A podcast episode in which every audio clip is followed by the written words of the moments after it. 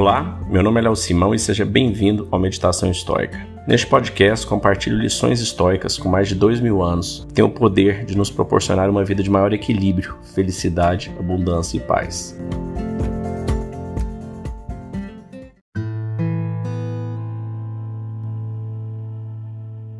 Olá, vamos para a parte 3 do livro 10 de Meditações de Marcos Aurelius. É inevitável que se deteriorem as partes do todo.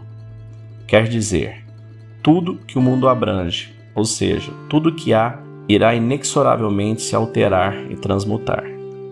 Mas se isso for para elas um mal inescapável, o todo não pode estar bem governado, uma vez que as partes caminham para a alteração e a deterioração.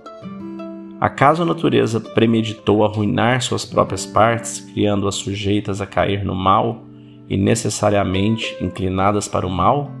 Ou acaso não percebeu que assim se sucederia? Não e não, ambas as hipóteses são inverossímeis.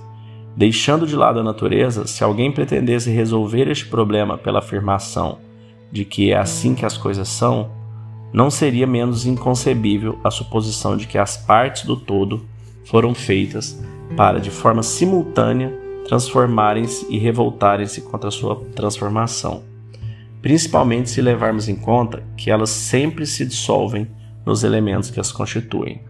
Assim sendo, o que ocorre ou é uma dispersão de tais elementos ou um regresso do elemento sólido à terra e do aéreo ao ar. Dessa forma, reintegrando-se na razão universal para que sejam consumidas pelo fogo. Caso o universo esteja sujeito às renovações perpétuas, ou para que sejam reaproveitados pela via das transmutações, caso o universo seja contínuo e eterno. Não pense que a sua robustez física e o seu alento vieram exclusivamente da sua mãe, pois que ambos decorrem primordialmente dos alimentos que consumiu ou do ar que respirou em vida. Assim, o que se transmuta é sem dúvida o que provém destes, e não o que sua mãe trouxe ao mundo. No entanto, ainda que eu esteja errado e que tudo seja fruto excessivo do parto materno, isto em nada invalida o meu raciocínio anterior. Então você pega, né? Ele está refletindo sobre o quão passageiro, quanto tudo se transmuta, tudo vem, tudo vai.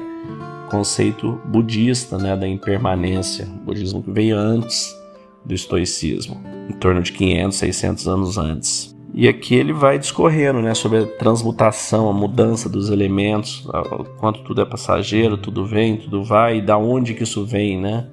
E a conclusão dele é que isso não tem como ser ruim, porque a natureza não é ruim, a natureza é perfeita, e ela não faz isso levianamente, né? E ele, por natureza, ele está sempre se referindo a Deus. Então, o que quer que esteja acontecendo, tem que acontecer, tem uma razão natural de ser.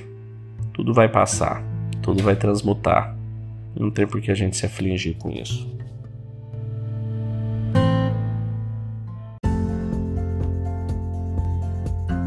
Se você gostou desse podcast, deixe seu like, siga nosso canal e compartilhe. Alguém pode estar precisando escutar isto hoje. Seja você a pessoa a levar esta mensagem de força e resiliência.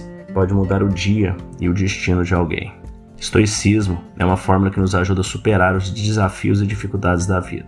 Você pode nos escutar diariamente no Spotify, Apple e Google Podcast e também no Instagram buscando por Meditação Estoica. Fique com Deus e tenha um dia de abundância e paz.